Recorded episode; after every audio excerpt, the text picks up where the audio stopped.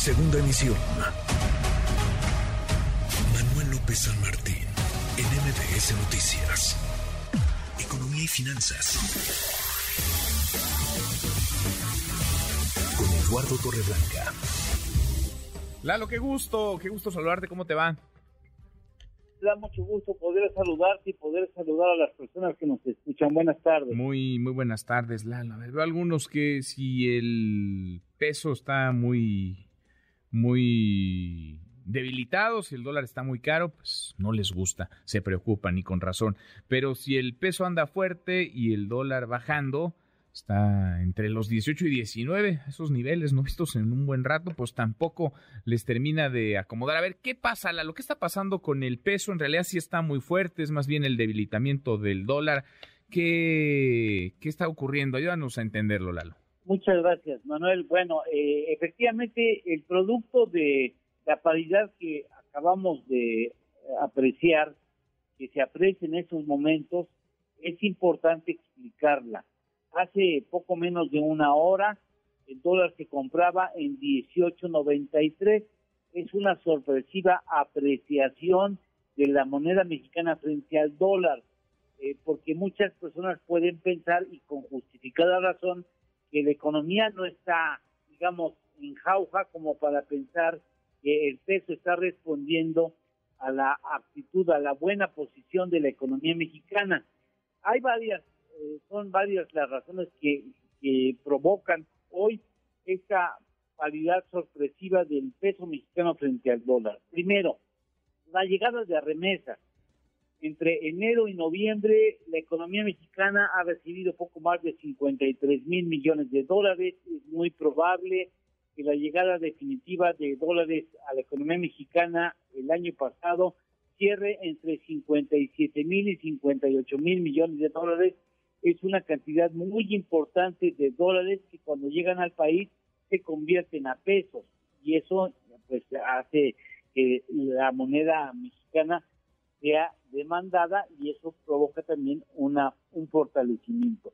Pero también hay una actividad turística que ha dado muy gratas sorpresas a la economía en 2022, según los últimos datos conocidos oficiales, han llegado al país 34 millones de turistas, han, tenido una derrama de 25 mil millones de dólares en cuanto al número de turistas, estamos hablando de casi un 20% más de lo que llegó en el 2019, es decir, ya superamos los récords previos a la pandemia. En cuanto a derrama, pues el promedio de gasto por turista ha aumentado casi 21% respecto al 2021 siguen llegando recursos del, turismo externo y eso también de alguna manera favorece a la moneda mexicana. El comercio exterior también aporta. Entre enero y noviembre, eh, Estados Unidos y México han tenido un intercambio por 718.332 millones de dólares.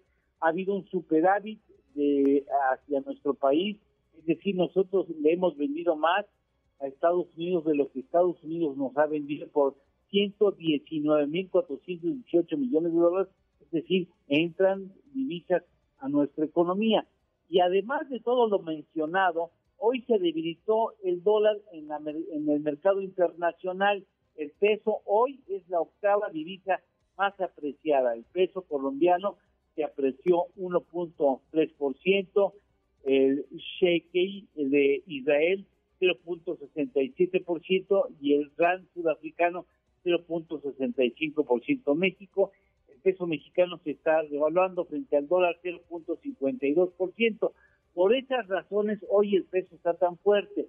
Ya habíamos explicado que no necesariamente una fortaleza del peso combina a la economía mexicana. Pero bueno, finalmente así se dan las cosas porque no tenemos una paridad fija y en ese sentido pues tenemos que ver si el dólar se debilita, pues entonces el peso se puede fortalecer también. Y esa, esa paridad seguramente no la veremos mucho tiempo, pero bueno, quien quiera comprar dólares, pues es, es el momento para hacerlo. Pues sí, pues sí, este es un buen, un buen momento porque el dólar está en niveles que no veíamos hace un, un, muy buen rato, Lalo. sí, mucho, mucho, de veras. Acuérdense que en la pandemia, en marzo del 2020, llegamos a tener una paridad superior a los 25 25 pesos mexicanos. Bueno, en este es un buen momento. Quien tenga por necesidad de comprar dólares, ese es el momento para hacerlo. Hay que hacerlo ahora. Abrazo grande, gracias Lalo. ¿Tenemos postre? Claro que sí. En 1925, dos pesos mexicanos por dólar estadounidense, según datos del Banco de México. Mira nomás. ¿Qué cosa? Dos por uno, dos por uno. Dos por uno. ¿Qué tal? ¿Qué tiempos, no? ¿Cómo cambian estos? Gracias, Lalo. Gracias a ti, Manuel. Gusto en saludarte. Buenas tardes al auditorio. igualmente, muy, muy buenas tardes. Es Eduardo, Eduardo Torreblanca. Redes sociales para que siga en contacto: Twitter, Facebook y TikTok. M. López San Martín.